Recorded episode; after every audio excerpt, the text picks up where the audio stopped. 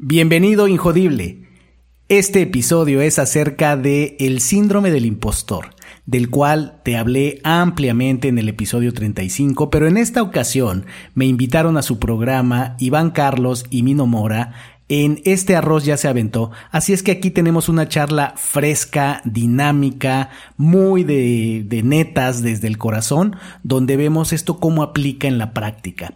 Así es que te invito a que lo escuches con atención porque vamos a hablar aquí además del, del, impostor, vamos a hablar de eh, relaciones que tiene también con el fenómeno de la procrastinación, es decir, cuando postergamos las cosas y sobre todo no te pierdas hacia el minuto 22 el poder de las palabras, cómo con las palabras creamos o destruimos el poder que tiene el pensamiento, la palabra, el sentimiento y la acción. Así es que no te lo pierdas y si estos temas te son de interés, te invito a que veas mi trabajo en wow.solutions, el sitio web de la agencia de coaching y consultoría Wow Labs. Y además que sigas mi trabajo en LinkedIn y en las redes sociales, en Instagram, en Injodible ser Injodible en Víctor-Vargas-Wow. Así es que espero que disfrutes mucho este episodio. Estoy seguro que en cada minuto vas a encontrar algo importante que puedas implementar.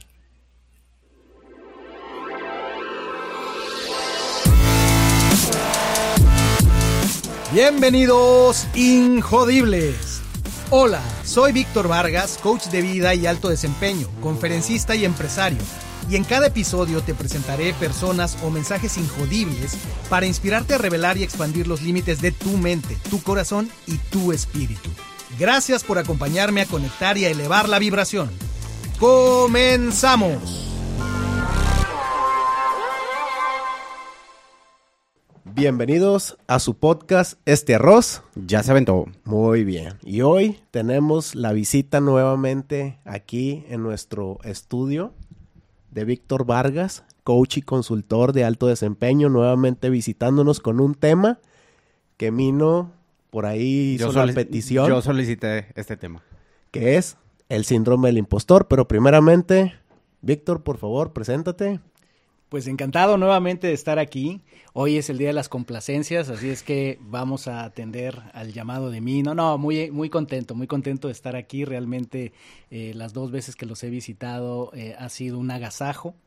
Eh, poder compartir estos temas en una charla tan natural que de verdad es, es, es un gozo poder, poder estar aquí. Y si esto, que creo que sí, le va a servir a muchas personas, pues qué mejor, ¿verdad? Claro. Así es que aventar arroz. Excelente, Víctor. Muchísimas gracias por, por venir nuevamente a, a, visitarnos. Este, como dijo Iván, para mí eh, este, este tema ha sido algo con lo que yo personalmente he lidiado mucho y platicando con los demás colegas es algo que lo ves todos los días, todo el tiempo.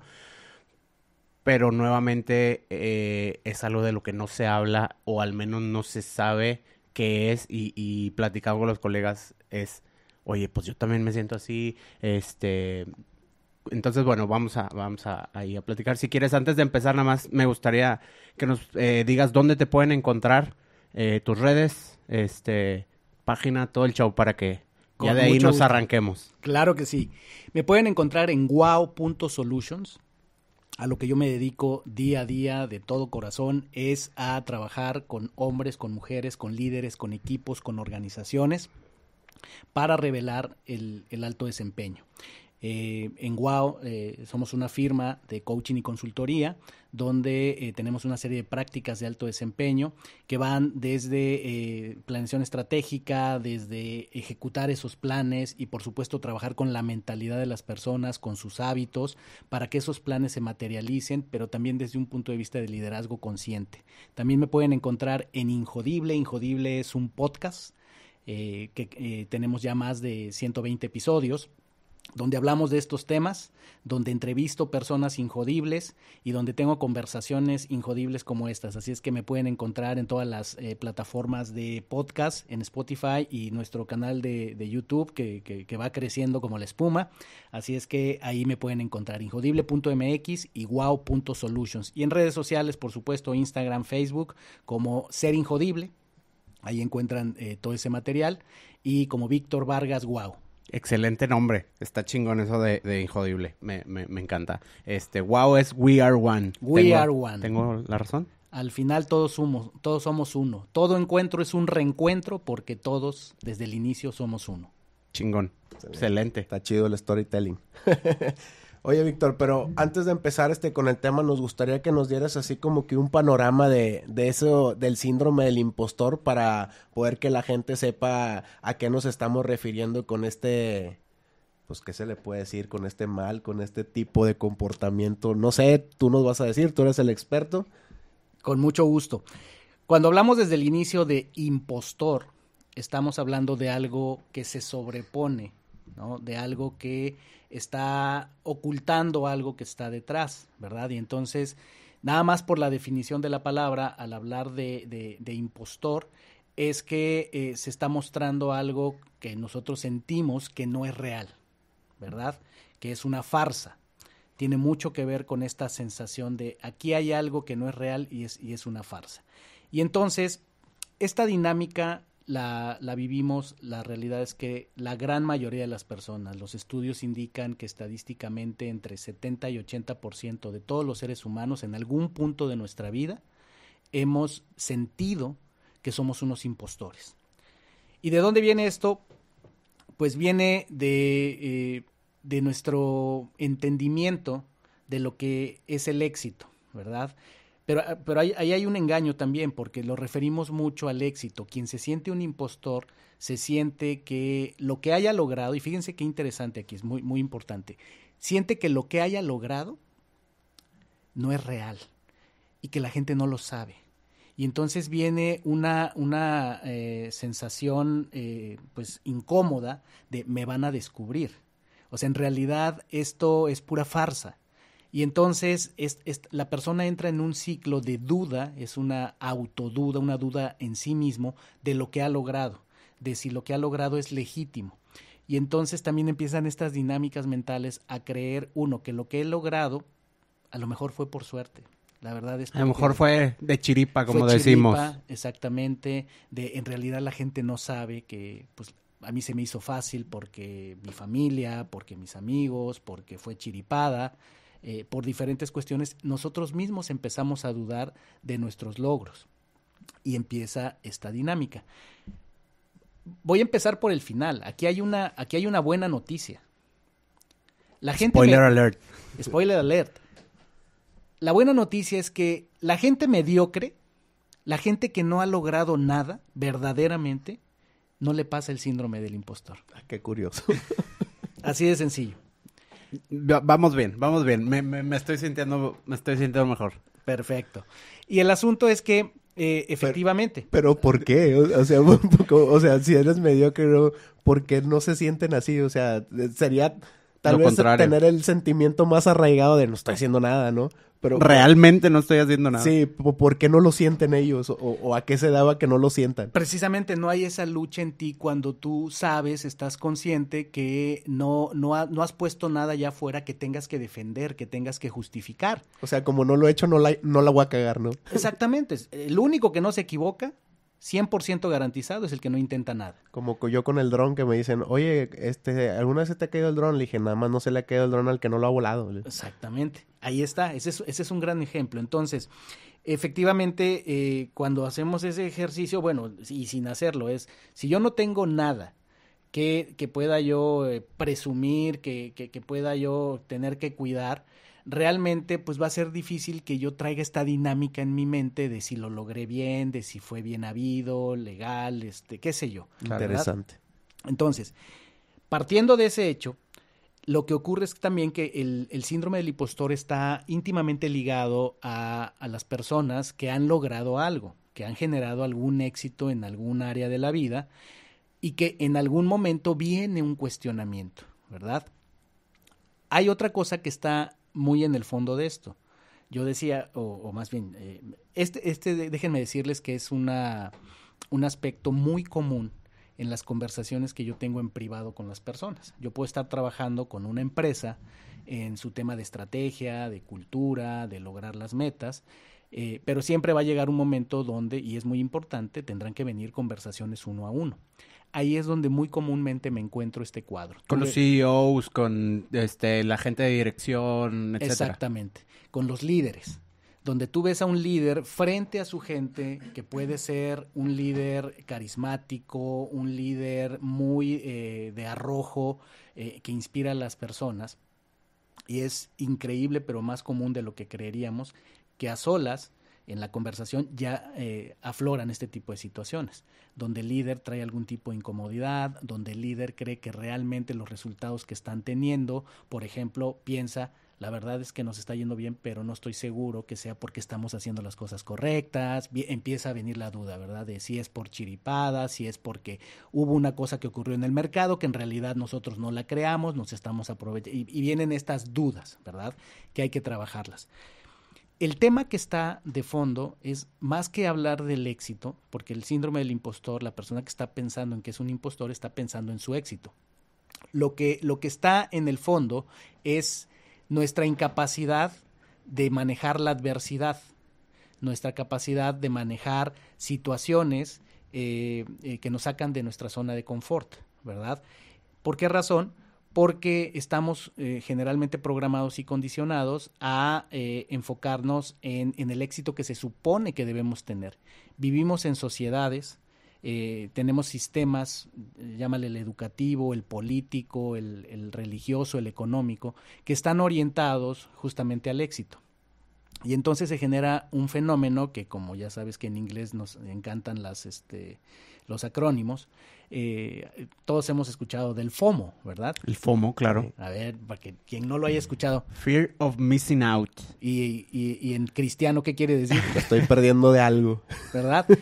es este, es este miedo, fobia, pavor que en la vida moderna, yo creo que ha ocurrido siempre, pero que en la vida moderna lo vemos más, por ejemplo, eh, en las redes sociales y, por ejemplo, en los chats, ¿no? WhatsApp, eh, eh, donde la gente tiene esta ansiedad de me puedo estar perdiendo de algo y por lo mismo están atrapados en estar viendo el chat a cada rato o las redes sociales, ¿verdad? Porque me siento que me pierdo de algo. Típico, vamos a pensar en las mamás el chat de la escuela, no sabes el terror que les da.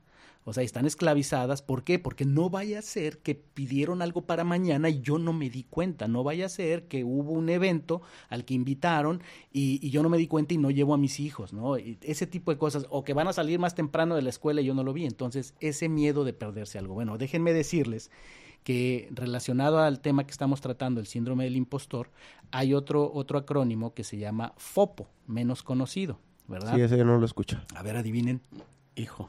Va por ahí, nada más cambia la P. Ilústranos, Víctor, por favor. El FOPO, Ilumínanos. F-O-P-O, en inglés quiere decir Fear of Other People's Opinion. El temor de lo que opinen otras personas. Es- ese, ese yo creo que es, es el mío, el FOPO. Ándale. ¿ok? Y ese nos pasa a todos. Si algo le teme el ser humano es al juicio de los demás. Y eso está intrincado en la mayoría de las dinámicas, que así como estamos hablando del síndrome del impostor ahorita, hay otra dinámica que está íntimamente relacionada, que es la procrastinación. Claro. ¿ok? Que todos hemos oído, el postergar, el ir pateando el bote, el no hacer lo que debería estar haciendo ahorita y en su lugar estar haciendo algo más sencillo, más cómodo, más agradable. No sé ¿verdad? si te suena, Iván, algo. De, ahí- hecho, de, hecho, de hecho, me llamo Iván Procrastinación. ok, es mi segundo es tu nombre de pila. lo conecto porque tiene mucho que ver, pero vamos a seguir en nuestro tema de síndrome de impostor. A lo que voy es este, este punto en común de mucho de esto se da por eh, el miedo, el pavor que tenemos de lo que opinen los demás sobre nosotros. El asunto es que en el síndrome del impostor empieza por mi propia opinión. El daño empieza por mí mismo, ¿verdad? Es daño autoinfligido. Entonces, una persona que ha generado resultados en algún área de la vida, por diferentes razones, llega a este punto, esta dinámica donde empieza a dudar de sus propios logros y empieza a, ver esto. ¿Dónde se origina? Se origina, bueno, no se origina, sino cuando se empieza a estudiar eh, de manera metódica este fenómeno, fue en 1978, dos psicólogas estudian eh, esta situación que se da mucho, sobre todo en mujeres, eh, en mujeres que han avanzado mucho en su carrera, en mujeres exitosas. Ellas descubren este fenómeno, lo empiezan a estudiar y es cuando, digamos, eh, se traza los primeros estudios sobre el síndrome del impostor. La realidad es que hoy sabemos que afecta tanto a hombres como a mujeres. Probablemente puede haber matices en, en los eh, impulsores que, que, tanto hombres como mujeres les genera esto, pero al final eh, sentimos lo mismo. Entonces, ¿qué tipo de situaciones se dan entre lo que se ha estudiado? Viene mucho un tema eh, generalmente también de perfeccionismo. O sea, algo que causa que las personas empiecen a dudar de sí mismas son personas que tienen una tendencia al perfeccionismo, ¿no? Entonces, nada es suficientemente bueno, entonces se cuestionan. Si lo que he logrado eh, es, es, perfecto acorde a, lo, lo, hice como según yo se debería de hacer y me empiezo a cuestionar, lo pude haber hecho mejor, eh, sería más, más grande mi logro si hubiera hecho aquello. Y tiene, tiene algo que ver con el tema de, de tu talento, de, de y tu, y lo pongo en, en, de esta forma, talento y eh, conocimiento, porque por ejemplo, yo me, resuena mucho lo que dices porque eh, de repente uno como creativo, de repente avientas algo ahí a, las redes o algo y no sé, es un hitazo, ¿no? Pero tú, por tu conocimiento, sabes que a lo mejor pudo ser un poquito mejor o a lo mejor este tiene cierta falla que la gente no se da cuenta, pero tú porque tienes un ojo educado, porque tienes este, este tipo de, de, de situaciones y crees que a lo mejor no es, o sea, crees que es más eh, que te falta talento? O, no sé si está como relacionado como esta parte del conocimiento, talento. Sí, sí hay, un, hay una relación, pero fíjate, voy a hacer la división entre el sentido de perfeccionismo es, independientemente de cuánto sabes y cuánto talento tengas, es esa tendencia que algunas personas tenemos a simple y sencillamente nunca estar satisfechos siempre ver el, el, error, enfocarnos más en el error en lo que se logró. Y esa es una de las cosas que empieza esta dinámica del, del síndrome del impostor. El otro, vamos a pensar talento conocimiento, sobre todo conocimiento, un, un, otro driver, otro impulsor del síndrome del impostor es la vertiente del conocimiento, la persona que siente que no sabe lo suficiente. Y entonces es la persona que, aunque tú lo ves hacer cosas muy chingonas en su trabajo, maravillas, le dice a los demás y se dice a mí mismo, no, no, pero la verdad yo no sé tanto, pero la verdad es que debería saber más, es que debería estudiar más, es que debería practicar más. Ahí es un tema de conocimiento, si te fijas, no se está cuestionando lo perfecto, sino se está cuestionando qué tanto sabe. Y además que la dinámica dentro, el impostor como funciona más que lo que dices afuera es lo que piensas adentro, es que aunque no lo digas, estás pensando la verdad, soy un pendejo, no sé nada de esto. Oye, algo chistoso que, digo, no chistoso, ¿verdad? Pero algo que pasó que está muy, muy pegado, digo, tú me vas a decir sí, sí, sí, no. Cuando empezó este podcast, este, pues es de cuenta que yo traía la idea de poder hablar, este, en público, porque a mí me cuesta mucho hablar, como ahorita que estábamos haciendo ahí unas historias, hablar a cámara y todo eso me cuesta mucho, demasiado.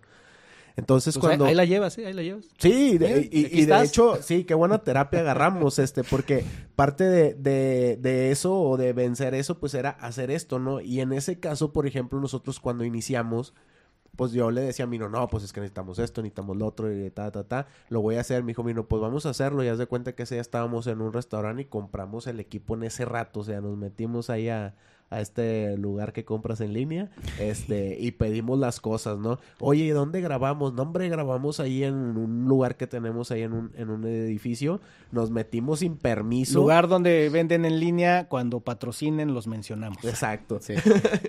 Oye, entonces, este, nos metimos, grabamos, hicimos como tres y, no, y dijimos, lo único que nos pusimos es, en enero tenemos que estar saliendo y le dimos. Y, y, los temas que traemos ahí nos metimos ahí de que hacemos esto y lo otro. ¿Qué fue lo bonito de esto? Que no nos fijamos tanto en si se iba a ver bien y, y se iba a tener la misma dinámica y todo eso. ¿A qué voy? Toda la gente que hemos tenido como invitados. Digo, aquí también tú nos has hecho muy buenos comentarios acerca de nuestra pequeña producción o que ahí, ahí va, ¿no? Ya tenemos un poquito más de presupuesto, ya estamos tirando con dos cámaras. Eh. Entonces, este la gente nos ha hecho muy buenos comentarios de que, oye, qué padre lo que están haciendo, oye, qué padre. Y no nos sentimos como que esto sea lo que nosotros aspiremos a tener, ¿no? Nosotros como que no, hombre, nos falta un letrero atrás y, y nos falta otras luces y ya ves, tú te ves bien padre con un back atrás, nosotros no tenemos back y, y muchas cosas, pero la gente lo ve y ve todo esto y dicen, oye, wow, o sea, el despliegue de producción y todo eso que tienen está muy padre y los gráficos y yo sé que podemos hacer gráficos mejores, pero siempre estamos viéndole, como dicen, el prietito al arroz, ¿no? Así es. Que es parte de lo que nos, ahorita nos comentas tú. Está muy intrincado en esa, en esa dinámica porque es, es parte de estas dudas. No es, nunca es suficiente, ¿no? Y, y, la realidad es que sí puede ser un poco idiosincrasia también, tal vez, eh, no lo puedo asegurar al 100%, pero también nuestra idiosincrasia latina, mexicana, ¿verdad? Donde siempre tenemos esa, es, esa duda. Entonces, ahorita de lo que, de lo que mencionaste, es una estupenda oportunidad para, para trazar esta línea. Insisto, estamos hablando del, del síndrome del impostor, pero tiene mucho que ver con el procrastinador. Quiero establecer esta diferencia podemos hacer luego un episodio del procrastinador. No estaría mal, a mí me serviría cuando, mucho. Cuando tú procrastinas, cuando estás postergando las cosas y hay una serie de razones por las que las hacemos los seres humanos, lo interesante es que ahí el fenómeno ocurre antes de hacer las cosas, es lo que te impide hacer las cosas, ¿verdad? Toda una dinámica por qué lo voy eh, postergando, postergando. Entonces, ese fenómeno ese, eh, está en un momento anterior a hacer las cosas, te impide hacerlas el síndrome del impostor, el síndrome del impostor tiene una diferencia abismal. Este es cuando ya hiciste las cosas. Es muy diferente la dinámica. Claro. El síndrome del impostor viene sobre lo que ya hiciste. Es la duda, el juicio, el minimizar lo que ya hiciste y viene esta dinámica donde decía, está el perfeccionista, nunca es suficiente, falló esto, falló aquello. Está eh, el, el, la persona que le llaman el, en inglés el soloist, ¿no? El, el, que lo quiere hacer todo solo. Entonces, como no lo hace solo, piensa que es un fracaso. Porque dice, yo lo debería hacer solo, es que me ayudaron. ¿No? Es, es el de yo solito tal vez no podría, claro, esto fue un éxito porque eh, me ayudó fulano, sutano, pero nada, o sea, es, es, es, es esa dinámica. Está el, el superman o la supermujer la que piensa que si no lo puede hacer todo, que en cuanto a algo no lo puede hacer es un fracaso. ¿verdad? Y así nos vamos con una serie de dinámicas, pero si te fijas, el síndrome del impostor tiene que ver con lo que ya hice. Es el juicio sobre lo que ya hice, mientras que el procrastinador su problema es antes de hacer las cosas, lo que le impide hacer las cosas. Que, que yo siempre he dicho que tiene mucho que ver, eh, de repente la gente dice muchas cosas porque es lo correcto o porque es lo que se acostumbra o es que cuando pasa esto tienes que decir esto. Entonces creo yo mucho en el poder de las palabras, en el hecho de que tú mismo digas, o sea, como que te vas medio programando y dime si, si estoy equivocado. Cuando te dicen, oye, qué padre tu proyecto, y, tú, y tú mismo como en automático. Todavía le falta. Sí, no, todavía le falta. En vez de, eh, eh, mejor decir, muchas gracias, estamos trabajando para mejorarlo, no sé, ah, eh, digo, el, el, wording ahí me, me, falla, pero creo yo que eh, mucho tiene que ver que tú mismo estás como programado a... a, a menospreciar menospreciarte, a bajarte. Es. No, lo dices muy bien, Mino, lo dices muy bien. El gran problema aquí viene y es eh, fuente de la mayoría de las situaciones que enfrentamos los seres humanos para crecer, viene de nuestro diálogo interior. En realidad, en esencia, todo al final se resume a la palabra. O sea, si nos ponemos un poquito profundos, vamos a aquí a, a vámonos a cualquier escrito sagrado de la cultura que quieras y en casi todos, si no es que en todos, vamos a encontrar un patrón común. Cualquiera que sea su cosmovisión de cómo se creó el universo, casi todos parten del hecho de que el creador, como le llamen, dijo hágase la luz. Fíjense aquí el catch. ¿Qué fue primero? ¿La luz o el sonido? No, pues si dijo hágase la luz, yo diría que sería el sonido. Es el sonido. O sea, la palabra. La primera fuerza del universo es el sonido. ¿Y cómo lo manifestamos el sonido generalmente los seres humanos? A través de la palabra. Y la palabra no tiene que ser necesariamente mencionada. La palabra empieza en el pensamiento una secuencia poderosa que está en todas las dinámicas de la existencia humana es pensamiento, palabra y emoción. Por eso luego dicen que tiene que tener uno cuidado de lo que piensa uno de uno mismo. Totalmente. Luego te la crees. Totalmente. O sea, ya nos fuimos aquí al centro de todo, ¿eh? Llámale procrastinador, llámale síndrome del impostor, mentalidad, lo que gustes y mandes. Todo llega a una esencia que es ordenar el pensamiento, que el pensamiento por sí mismo es caótico, el, el, pensamiento es electromagnetismo, vibración, como lo quieras ver desde cualquier Energía. energía, pero es, es caótico. Nosotros somos antenas, el pensamiento ni siquiera reside en el, en el cerebro y eso ya está más que dicho por los neurocientíficos. El pensamiento no reside en una parte particular del cerebro, el pensamiento es, son ondas. ¿no? que estamos sintonizando. ¿Cómo le damos sentido a esas ondas? Es cuando las ordenamos con la palabra. Por eso es el, el poder es la palabra, lo que digo. Y luego ya si me quiero ir más profundo es cuando eso lo combino con el sentimiento, la emoción, con la emoción que ya me lleva a la acción. Todo parte de las palabras y somos tan inconscientes del lenguaje porque hemos sido educados a decir una serie de frases verdaderamente estúpidas, verdaderamente sin sentido, que es lo que la cultura hace en nosotros. O sea, en realidad todo ser humano es, eh, como decía Nietzsche, no hay, no hay animal más domesticado que el ser humano. ¿Tú crees que, por ejemplo, mí me surge, me surge una duda? Hablando del tema de, porque siento que esto no lo vamos haciendo y ahorita hablabas de la cultura, bueno, no sé si mi no, tú dijeron de la cultura latina. Entonces, esto también se manifiesta mucho, por ejemplo, en culturas, por ejemplo, extranjeras, no sé, Primermundistas. primermundistas. O sea, porque yo de repente veo gringos, vamos a hablar de nuestro trabajo, ¿no? Que suben cosas y las suben y, y, y uno las ve y dice, no manches, no tiene color, no esto, no lo otro, estás criticando. Pero ellos lo subieron, ahí está, ya hicieron algo. Tú no hiciste nada por estar viendo de que no, que el color y que esto y que, que toma pomo. No subió uno nada, no tienes nada. Eh, eso tiene, o sea, tiene que ver, por ejemplo, el, el- el- la crianza con, con cómo uno se sienta. Si es eh, netamente más, porque hablamos del club del 70-80%, que somos muchos, ya no me siento tan solo. Eso. Este, que, también lo, ven los, los extranjeros, o sea, o, eso es más de los latinos, tenemos más la tendencia los latinos a eso. Sí, hay, hay, hay tonalidades, te diría, la dinámica humana, con esto que decía yo, eh, el, el- pensamiento, la palabra, la emoción y la acción, pues es, es eh, universal a todos los seres humanos. Lo que va ocurriendo en las culturas es que sí hay idiosincrasias y efectivamente... eh, ¿qué, nos pasa mucho a los latinos o qué nos pasa mucho a los mexicanos para no irnos tan lejos? Las frases eh, simplemente como país, como cultura, que decimos de, de nuestra propia, vamos a pensar, el de la política. Gracias a, bueno, es algo muy religioso, pero que lo he escuchado que sí te quedas así como que, gracias a Dios tenemos algo que comer sin merecerlo. Es así Exacto. como menospreciarnos de, no merecemos comer, ¿verdad? Exactamente. Pero, aquí hay comida. Si te lo llevas al fútbol, jugaron como nunca, perdieron como siempre, ¿verdad? Este, o sea, es- esa mentalidad está totalmente manifestada en la forma en la que hablamos y en la cultura, hablando por cultura, a pensar cultura país, son esas frases, esos dichos que nos repetimos. No hay nada más contagioso en la existencia que eh, las ideas. Y las ideas las transmitimos generalmente a través de frases y se perpetúan de generación en generación. Lo que decía la abuelita. ¿Qué es lo que pasa con el dinero? Eh, Ponte a estudiar cualquier fenómeno del dinero, que en algún episodio hablamos. Lo que te van a decir es el producto de la programación. ¿Qué, qué pensamos del dinero?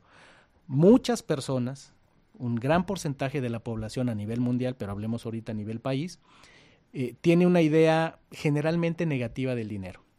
¿verdad? Y entonces no es eh, muy eh, difícil entender por qué tenemos tantos problemas con el dinero. Porque tenemos ideas de que el dinero te aleja de lo espiritual, que el, dine el dinero te aleja de la ética, eh, el dinero te vuelve arrogante. Si tienes eh, dinero tienes que chingar a alguien. Exactamente. Y, y si te fijas las palabras, el que no tranza no avanza, todo esto viene, viene de la palabra. Si lo regresamos a nuestro tema del síndrome del impostor, como todos los fenómenos, se vuelve un fenómeno de tu diálogo interior. ¿Qué te dices a ti mismo? Eso es lo más importante. Pero el tema es que la mayoría de las personas no somos conscientes de eso. E incluso personas que se les eh, plantea esto que yo estoy diciendo, muchas incluso generan resistencia. Ah, no, este está diciendo tonteras, esas son, eh, este es un merolico que me quiere eh, vender, vender ideas. cada quien puede creer lo que quiera, pero como siempre digo, el éxito deja huellas.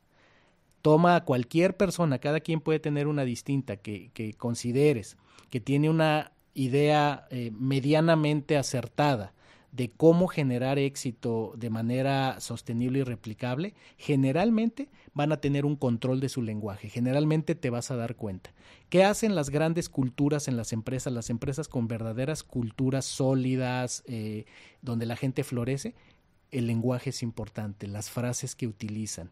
Yo trabajé en una empresa donde eh, en algún tiempo la cultura que estaban promoviendo era una cultura, solo por dar un ejemplo, donde abiertamente se decía, aquí no hablamos de problemas, hablamos de retos, porque las palabras, y lo decían, las palabras son importantes. Cuando tú defines algo como un problema, generalmente es algo que, eh, que, no tiene solución o que es muy difícil de solucionar. Generalmente ya vas con los brazos abajo. Sin negatividad de que un problema, ¿no? Y fíjate cómo un cambio de palabra, decir, no, yo no tengo un problema, tengo un reto. Al decir reto de inmediato, la mayoría entendemos por reto algo que puedo superar, me está retando, me, me, invita a sacar lo mejor de mí. Y entonces es solo un ejemplo de cómo el lenguaje es sumamente importante en Latinoamérica. tienes que decir que tienes un reto para mí, no me digas que tienes un problema. No me digas que tenemos problemas, dime cuál es el reto que tenemos. Y decía yo, eh, eh, Latinoamérica pues también es, es cuna de, de, grandes pensadores, desde los toltecas, eh, en diferentes lugares vas a encontrar gente eh, muy, muy sabia. Y por ejemplo, en Chile, como todo, te puede gustar, puede no gustar, pero por ejemplo en Chile, este hombre de apellido Echeverría, que es muy conocido por su trabajo La ontología del lenguaje. Bueno, él hace un tratado, y de hecho tiene una escuela de coaching Insisto, hay, a quien le gusta mucho su estilo de coaching, hay a quien no. Pero vaya, tiene un cuerpo de conocimiento muy importante acerca del lenguaje. Él tiene una frase que dice, el lenguaje no es inocente. Todo lo que una persona dice, y en mi trabajo, yo como coach, para mí es muy importante. Yo solo escuchar a una persona ya me doy cuenta mucho de su dinámica, ya me doy cuenta mucho de por qué eh, piensa como piensa, por qué tiene los resultados que tiene. Porque el solo hecho de lo que dice, y cómo lo dice, cuando decimos el lenguaje no es inocente, es porque eh, Echeverría establece que el, el, lenguaje es generativo. Y es tal cual lo que yo les decía. En el principio el creador dijo, hágase la luz. El lenguaje genera.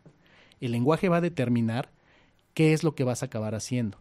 Si tú crees que lo puedes hacer y te lo dices y te lo repites, lo puedes hacer. Hay un tema que es cuestionable, pero que, bien, bien llevado funciona bien, que los americanos dicen fake it until you make it.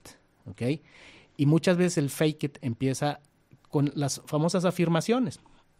Hay maneras de hacerlo, hay gente que cree, hay gente que no cree, pero finalmente es un recurso del lenguaje que si yo me repito a mí mismo frases empoderadoras, ¿verdad? Que yo crea, porque el truco es ese, si yo me digo cosas que yo en el fondo no creo, pues no va a servir.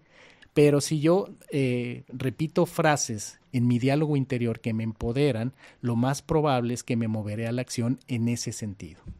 ¿Cómo y, ven? Y eso, y eso traduciéndolo a, acá con, con, nosotros los creativos, los fotógrafos, videógrafos, me, me queda muy claro que eh, hay gente que está en, ese barco de vamos a, hacer el, fake it till you make it y, y, tiene mucho que ver con lo que decías hace rato, ¿no? De, el tema de gente que sube cosas y a lo mejor tú nuevamente vuelvo al tema del conocimiento, sabes que tiene que, que eh, cosas que mejorar y todo, pero a lo mejor esa persona está como en ese proceso, ¿no? Entonces de repente juzgamos mucho, vuelvo al, punto también de, eh, los juicios que hacemos, pero realmente no tenemos ni idea del diálogo que está teniendo la persona consigo mismo, ¿no? Entonces, eh, entrando un poquito a, aterrizarlo con nosotros, es creo que el primer paso, y, dime si no, es eh, tratar de... Mm, ser muy consciente de lo que te dice a ti mismo y de lo que dices a los demás, ¿no? O sea, si estás poniendo una nueva marca, si estás haciendo un rebranding, si estás tratando de cambiar tu estilo, pues no lo menosprecies. No quiere decir que porque ahorita no seas el mejor o, que, bueno, olvidemos el, término, el, mejor, que es, es, muy abstracto, que, que, ahorita no eres, este, que no estás donde quieres estar, eh, no quiere decir que no estés haciendo cosas, no quiere decir que no estés avanzando, no quiere decir que no estás haciendo esfuerzos, ¿no? Entonces, olvidarnos un poquito del juicio de los demás y, y darle como, como este diálogo de no estoy donde quiero estar, pero ahí voy. Así es. Y te diría algo, algo muy importante. Es incluso antes de pensar en el juicio de los demás, el problema del síndrome del impostor en realidad es, no es mi propio juicio, tu propio juicio contra ti mismo. Eso es lo, lo que más daña, porque algo que es muy común eh, para alguien que esté experimentando el síndrome del impostor es que generalmente nos encerramos en nuestras propias historias derrotistas, en nuestras propias historias de, que soy un fracaso, de que soy, soy, soy una mentira, la gente se va, eh, tarde o temprano se va a dar cuenta. Me van a cachar. Me van a cachar, que no soy quien digo ser. Y es muy común, y se los digo porque yo lo viví en primera persona. Cuando yo llegué al punto más alto de mi carrera, y lo he contado en algunos de mis episodios y en algunas conferencias, cuando yo llegué al punto más alto en mi carrera, yo padecí un, episodio de, síndrome del impostor, donde eh, pues estaba yo, digamos, en, el lugar de ensueño para lo que yo había trabajado muchos años, eh, fue así como llegué a Monterrey, me trajeron por la alfombra roja, o sea, vaya, increíble, una empresa global, eh, una posición eh, donde yo tenía liderazgo para el área de tecnología de 12 países en América Latina. Perdón, hablando en antes de ser coach. Antes de ser coach, ah, ya, ok, ok, ok. Y empieza esta, esta sensación, es, es, así, es como una, una espiral, ¿verdad? Empieza poco a poco calladito en mi mente esta idea de esta gente confió en mí, esta gente me trajo, esta gente espera mucho de mí, creen que yo soy la panacea eh, y empieza el, pero yo estoy sintiendo que no, pero yo estoy dudando. Y fue un, una espiral muy, muy fuerte que de hecho eh, tiene mucho que ver con que yo me haya independizado y me haya dedicado de ser un especialista en sistemas, un directivo de sistemas, eh, me, haya dedicado al coaching, por la reflexión o la transformación que ocurrió en mí. Y entonces, lo que yo te decía de que el juicio más fuerte viene de uno, yo recuerdo perfectamente un momento en que eh, eh, el director de recursos humanos era muy amigo mío, sigue siendo muy amigo mío, y tuvimos una conversación donde por primera vez, y es a lo que quiero ir, donde por primera vez yo, yo verbalicé, le dije a alguien lo que yo estaba pensando y sintiendo, y se lo dije tal cual.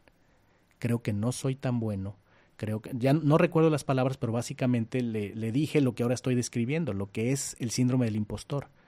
Creo que no soy la persona que ustedes creen que soy, creo que no estoy dando los resultados, que no estoy preparado, que...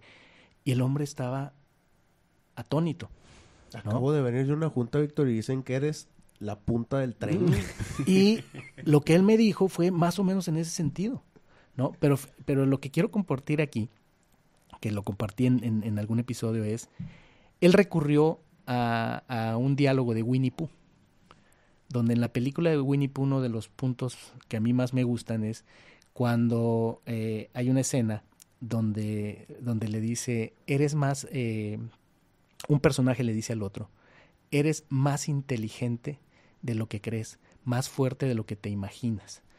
Eh, y eso fue lo que, eh, usando la metáfora de Winnie Pooh, lo que, lo que él me dijo. ¿Cuál es el punto aquí? El punto es que cómo romper el síndrome del impostor. Número uno, es un tema, es una historia creada en tu cabeza. Número dos, además lo que yo decía, generalmente es una buena noticia porque quien tiene síndrome de impostor es porque ha logrado algo que justamente se está cuestionando. ¿Ok? Y normalmente pasa mucho tiempo y hay personas que nunca lo verbalizan, nunca se lo dicen, nada más es una batalla solo en mi cabeza, porque no se lo digo a los demás. Y cuando a veces se lo llegamos a decir a los demás, tristemente lo que llega a pasar es que aunque escuchas cosas que son muy sólidas, muy lógicas de quien te dice, honestamente, a ver, pero fíjate lo que has, has logrado esto, has logrado aquello, hiciste esto. Y, y muchas veces lo peor que puede pasar es que aunque te lo dicen, tú dices, sí, pero no, no, no, no. Es que tú no ah, sabes. Es que tú no sabes, exactamente. Me quieres, me quieres, este, ¿cómo se dice? Me quieres ni dar la palmadita. Coco washar. Ni me conoces, güey. exactamente. Entonces, Eh, si estamos hablando de este tema, es que tenemos que tener apertura de entender que es un tema muy estudiado, hay mucha literatura y, dale, eh, si me estás escuchando, dale eh, un poco de valor a esto que te estoy diciendo. Si estás viviendo esta sensación de que eres un fraude, de que eres un impostor, créeme que lo más probable es que es una historia que tú has ido nutriendo en tu cabeza y que lo que necesitas es salirte de ahí, pon a prueba eh, y, habla con personas eh, que creas que sean objetivas, no necesariamente que sean las que más te quieren, pero que creas que sean objetivas, escucha lo que la gente dice de ti y algo muy concreto. Haz un ejercicio honesto de evaluar tus resultados y de reconocer lo, lo que se ha logrado. Dale valor a lo que se ha logrado y básicamente, eh, diría yo, una de las grandes eh, soluciones al, síndrome del impostor es la autocompasión. Sé compasivo contigo mismo porque es el antídoto a lo juicioso que te vuelves contigo mismo cuando caes en esta dinámica de creer que eres un impostor porque lo que has logrado lo minimizas, porque lo que has logrado crees que no, que no, que no es, no, no está sólido. Es, es bien chistoso ah, cuando ya lo, lo ves y, nuevamente eh, uno siempre está como que en, en, esta espiral de yo puedo con todo y, no necesito a nadie, al menos en lo personal así, así me, me diagnosticaron con, con la terapia, entonces es, no necesariamente tienes tú que batallar solo, o sea, tienes una red de apoyo, puedes hablar con tus amigos y, y, a lo que quería llegar con esto es, tuvimos un episodio donde vinieron varias personas y al principio era como que, ay, este, como que no querían hablar un poco del tema. Y a medida que empezaron a compartir las anécdotas y todo este show, como que, oye, pues yo también siento eso. Se empezaron a identificar unos. Oye, a mí también me pasó. Oye, entonces no es algo que nada más yo. Entonces, creo yo que mucho tiene que ver el, que podamos, una, primero ser abierto, que eso es bien complicado, o sea, ser vulnerable, ponerte, ponerte a hablar con alguien de lo que sientes y lo que no es tan fácil, o sea, se dice bien fácil de, ay, pide consejo. De repente, a lo mejor te toca uno, uno muy honesto y aguantar esos chingazos es complicado. Más paso a mi siguiente punto. Lo que decías tú, a ver, habla con gente, no, no luego, luego agarres todo, ¿no? Sino, a ver, asesora, esto me puede servir, no me puede servir, no te lo creas todo así tan rápido. Digo, tienes que ser como que, ahí sí como que un juicio de qué me quiso decir o qué puedo sacar de esto, no sé qué, qué, qué opinas de... Sí, totalmente. Eh, escoger con quién hablar o aprovecharla, a veces no escoges, es la oportunidad que te toca de que se te pone alguien enfrente. Y, y se dice fácil, pero lo, que dices está en el fondo de la solución, pero sabemos que en la práctica eh, nos es difícil ser objetivos con lo que estamos escuchando, como dices tú, apartar eh, las, diferentes cosas que estoy recibiendo, eh, no reaccionar en el momento y verdaderamente reflexionarlas y ponerlas en su, en, su justa medida. Algo, algo más también sobre, sobre todas estas dinámicas es que generalmente eh, nos estamos comparando con una versión idealizada. Esa es gran parte del problema. Eh, la incomodidad que sentimos, la frustración que sentimos de no estar logrando lo suficiente, de, de, no estarlo haciendo como yo creo que debería ser perfecto, es porque lo estamos comparando contra una visión idealizada, ¿verdad? Entonces se habla mucho de, de medirte con respecto no a dónde quiero llegar y no he llegado, sino ver de dónde vengo y lo que he logrado. ¿no? Por eso otra vez, el síndrome del impostor empieza para resolverlo por verdaderamente reconocer que has logrado algo, que ese algo eh, te, estás cuestionando y es hasta cierto punto puede ser saludable. O sea, la mejora continua eh, se da bajo la base de lo que sea que estemos haciendo, cómo lo podemos hacer mejor. ¿ok? Y, hasta ahí vamos bien. Y, esa idea muchas veces nutre el que seamos muy estrictos, muy exigentes con nosotros mismos. Pero ahí es donde viene la pequeña línea que hay que tener claros. Es en qué momento somos exigentes, buscamos excelencia y en qué momento nos volvemos en nuestro peor enemigo, en qué momento dejamos de ser compasivos con nosotros mismos. Y compasivo no quiere decir lástima, no tiene nada que ver con lástima. Compasivo conmigo mismo es valorarme, reconocerme, quererme. Nadie te puede amar más de lo que tú te ames. Tiene que ver con amor propio. Y entonces de dónde viene todo esto también dependerá cada quien del ambiente de donde venga, cómo fue creado, qué tipo de vacíos, ansiedades, situaciones se dieron en nuestra infancia, en nuestra adolescencia, que formaron estas ideas. Mucho del síndrome del impostor, lo que está pasando es que se están reactivando traumas del pasado. El, eh, mucho del, síndrome del impostor es, sí, de chiquito, por eso no me metían al, al, partido, porque pues decían que era yo bien maleta. De chiquito mi papá dijo esta frase, mi mamá me hizo sentir aquello, en la escuela me hicieron sentir esto, y de grande, en el síndrome del impostor, vienen estas dinámicas donde en el fondo decimos, ellos tenían razón. Víctor, para cerrar, me gustaría que nuevamente, digo, para que quede muy, muy claro, este, ahorita hablaste de, de, las, de cómo podríamos vencer este, este síndrome. Me gustaría que nuevamente lo repitieras para poder que quedara súper claro de cómo poder vencer, el reto de vencer este, ¿Cómo este empezar? ¿Por, ¿Por, dónde empezamos? ¿Por dónde empezar? es eh, vigilar nuestro diálogo interno. Número uno. La dinámica está en, en, ser conscientes de qué me digo a mí mismo, número uno. Número dos, entender, que decía yo, esa es la buena noticia, que generalmente quien experimenta esta sensación del síndrome del impostor es alguien que ha logrado algo. Insisto, las personas mediocres generalmente no tienen síndrome de impostor. Entonces yo lo digo como una buena noticia, ¿no? Por ahí empiezo. Eh, tercero, identificar eh, cuál es esa exigencia, cuál es ese ideal que estoy persiguiendo y entender que me estoy, el, el, el, daño autoinfligido es que me estoy comparando generalmente con una versión futura idealizada y estoy dejando de reconocer el, valor del pasado y lo que tengo en el presente. Entonces, valorar lo que tengo en el presente. Si me lo pones así, te diría, eh, siempre es una gran herramienta el, el agradecimiento, el agradecer lo que tengo en este momento y partir de ahí. Tercero, abrirte a escuchar.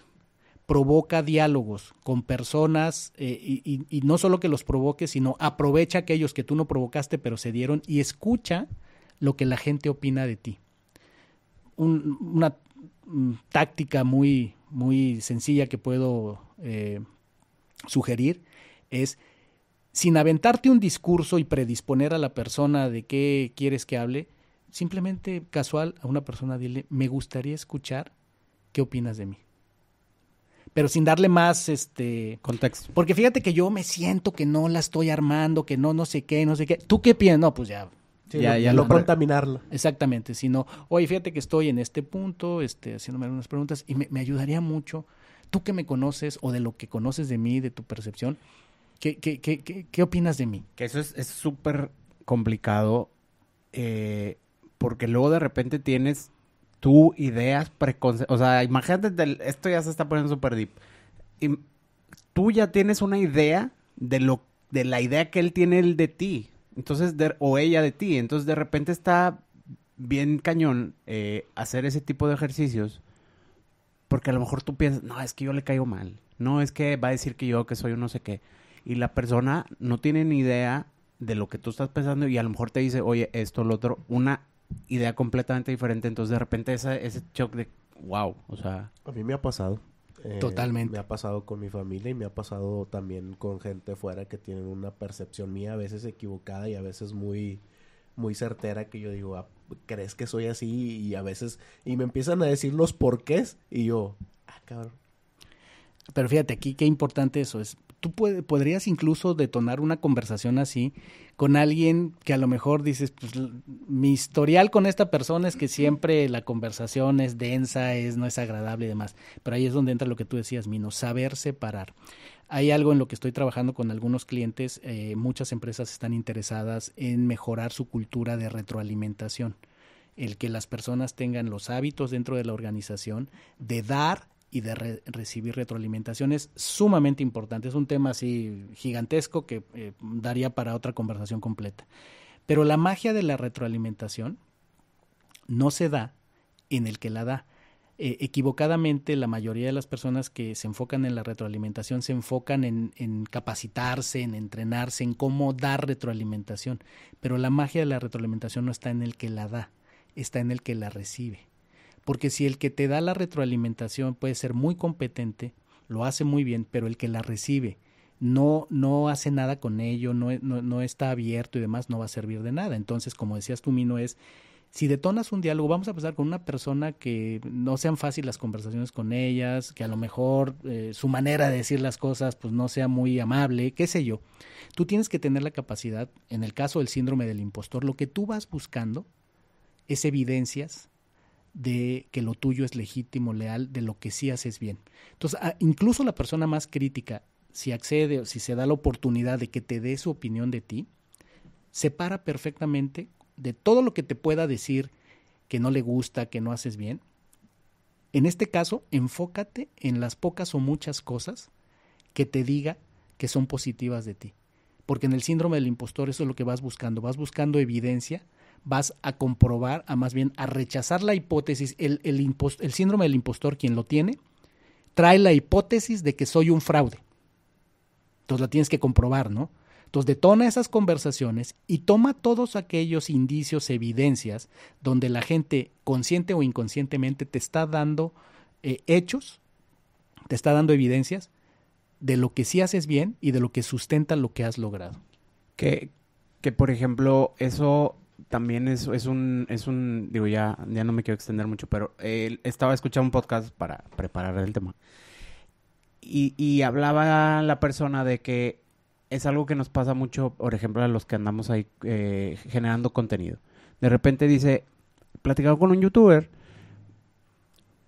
tiene X, 10 mil eh, comentarios, 9 mil son positivos, échale ganas, qué chingón, excelente, y, y mil malos. Y se olvidan de, de, todos los malos, y, perdón, se olvidan de, de todos los buenos, que, que es ¿Son muchos? Sí, valen más los mil que los nueve. No, y es que mira, y, es que dicen que... pues sí, güey, pero, o sea, enfócate en lo positivo, que qué es lo, qué es lo que estás haciendo bien, que, que creo que va de la mano con lo que estás diciendo. Así es, porque es una dinámica de la mente humana. Tu cerebro está diseñado para dos cosas principalmente, me voy a enfocar solo en dos, sobrevivir y ahorrar energía. Dado eso, es que estoy resumiendo algo así, tratando de hacerlo muy, muy, muy sencillo. Dado eso, es que estamos alambrados para eh, lo negativo, para eh, cuidarnos de lo negativo. Por eso es que en el ser humano, eh, si lo ponemos en, en, términos financieros, pega más una pérdida de 10 mil que una ganancia de 100. Totalmente, está comprobado. Entonces, ¿por qué razón se habla de la regla 3 a 1? Para contrarrestar un pensamiento negativo, necesitas tres pensamientos positivos. Necesitas darte tres razones positivas para poder contrarrestar una negativa. Y tiene que ver, y es, es, un tema de diseño, o sea, la, mente humana promedio pensamos así, le damos mucho más peso a lo negativo. Por eso te decía, ojo que si tú detonas una conversación de esta naturaleza, si te preparas antes, vas a decir, voy a escuchar tanto cosas positivas y negativas de mí. Olvídate de las negativas. Olvídate de las negativas. Si quieres, anótalas, trabájalas después, lo que sea. Pero en el caso del síndrome del impostor, lo que tú vas buscando es evidencia externa de lo que opinan las personas. Y yo lo digo por experiencia propia. Les conté esta historia. Eh, este amigo lo hizo con Winnie Pooh. Y, y, tuve otras conversaciones donde en el momento cuesta trabajo. O sea, tú dices, lo que pasa es que me lo dice porque me quiere. Y otra vez, pero date cuenta que es esa dinámica. Tu mente, cuando ya estás situado en el síndrome del impostor, está buscando comprobar tu hipótesis de que eres un fracaso, que no lo eres. Porque si te estás haciendo esas preguntas es porque algo chingón hiciste y entonces tienes todas estas dudas que la, el condicionamiento y todo lo que viviste antes te hace dudar de si realmente eres el, el, el éxito que has tenido. Chingón. Perfecto. Pues Víctor, muchísimas gracias este, por compartirnos todo, todo esto. La verdad es que creo que es muy, para todos esa información muy muy valiosa, muy. Muy útil. Este, antes de terminar, me gustaría que nuevamente nos dijeras tus redes sociales donde te pueden encontrar. Claro que sí. Mi, mi trabajo, lo que hago día a día, lo pueden ver en wow.solutions en internet, en la página web. Ahí van a encontrar eh, todas las prácticas eh, que, tengo junto con, el equipo que, he creado y el trabajo que comparto en general de estas ideas y demás, siempre todo en buscando revelar y expandir el potencial humano en injodible.mx es el sitio web y es el podcast que está en Spotify y en todas las plataformas y en YouTube. Excelente, ahí vamos a hacer otra vez un feature de, que, nos van a poder escuchar a nosotros también en el tuyo, así como tú nos vienes a visitar. Te agradecemos mucho estos, estos este, temas, hemos, hemos visto que le gustan mucho a la gente creativa. Eh, y nuevamente eh, es algo que, estamos por ahí tratando de poner el, diálogo para concientizarnos de que no estamos solos, como dices tú, we are one. We are one. Así. Gracias por haberme acompañado en un episodio más para moldear y forjar tu mentalidad injodible. Tenemos una cita con tu grandeza en el próximo episodio. Hasta entonces.